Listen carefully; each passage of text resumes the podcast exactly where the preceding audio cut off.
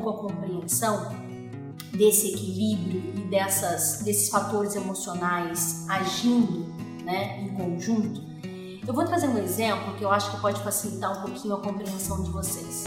Imagine uma situação onde um filho, uma criança, chega de um futebol depois de uma partida com a sua equipe, mas eles perdem. Eles acabaram de perder uma partida. E aí o filho chega em casa um pouco nervoso, aborrecido, frustrado, né? E encontra com o pai. O pai, na intenção de ser generoso, na, na boa intenção de receber o filho, ele pode fazer duas coisas. Imagine então que ele dá um tapinha nas costas do filho, né? E pergunta: É, filho, parece que vocês perderam de novo. Então imagina que esse tapinha nas costas, na boa intenção, e ao mesmo tempo esse comentário parece que perderam de novo, isso tem um efeito negativo na criança. Na verdade, isso deixa ainda o mais frustrado e mais explosivo. Então, o que, poderia ser diferente? O que, que poderia ser um pai empático nessa relação com o filho nessa hora? Se ele lança uma pergunta do tipo: É, filho, parece que você está um pouco triste, né? Parece que o resultado não foi o mesmo que você esperava. O que, que aconteceu? Então, essa fala do pai transforma o comportamento do filho e dá espaço para um diálogo franco e aberto. Isso traz espaço para o filho colocar exatamente o que ele estava sentindo. Claro, claro que eu tô triste. Nós perdemos mais uma vez e perdemos as semifinais. Esse jogo era um jogo muito importante para nós. Então, dependendo da fala e da abordagem, por melhor que seja a intenção, reflita se na sua fala você não está contribuindo para o sentimento ruim evoluir ou quanto que você está dando espaço para ser de fato empático.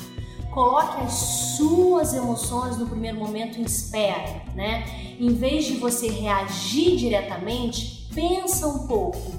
Reflita sobre o motivo que levou o seu filho a sentir o que ele está sentindo e não venha com falas que de repente pode deixar mais irritado. O importante aqui é, na verdade, você estar tá atento para esse tipo de sentimento e ficar em espera, ficar em alerta até saber o que de fato está acontecendo.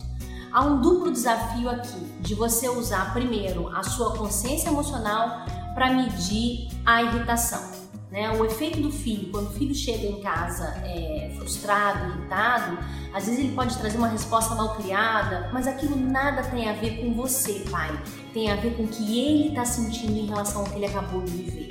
Então, se você coloca o seu sentimento espera, você não age prontamente em relação ao que aconteceu com você, mas você acolhe primeiro o que está vindo do outro.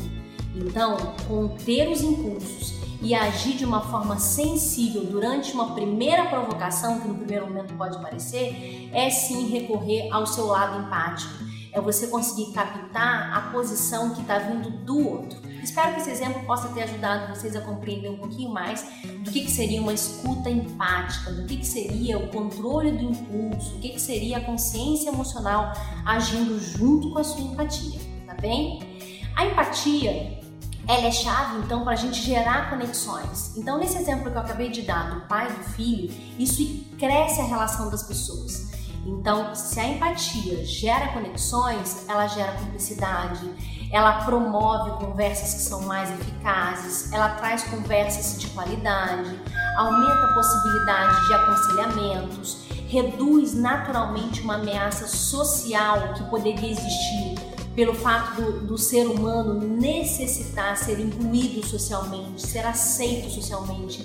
Então a empatia gera conexões, aproxima as pessoas, aumenta a cumplicidade e estabelece conversas que são mais eficazes.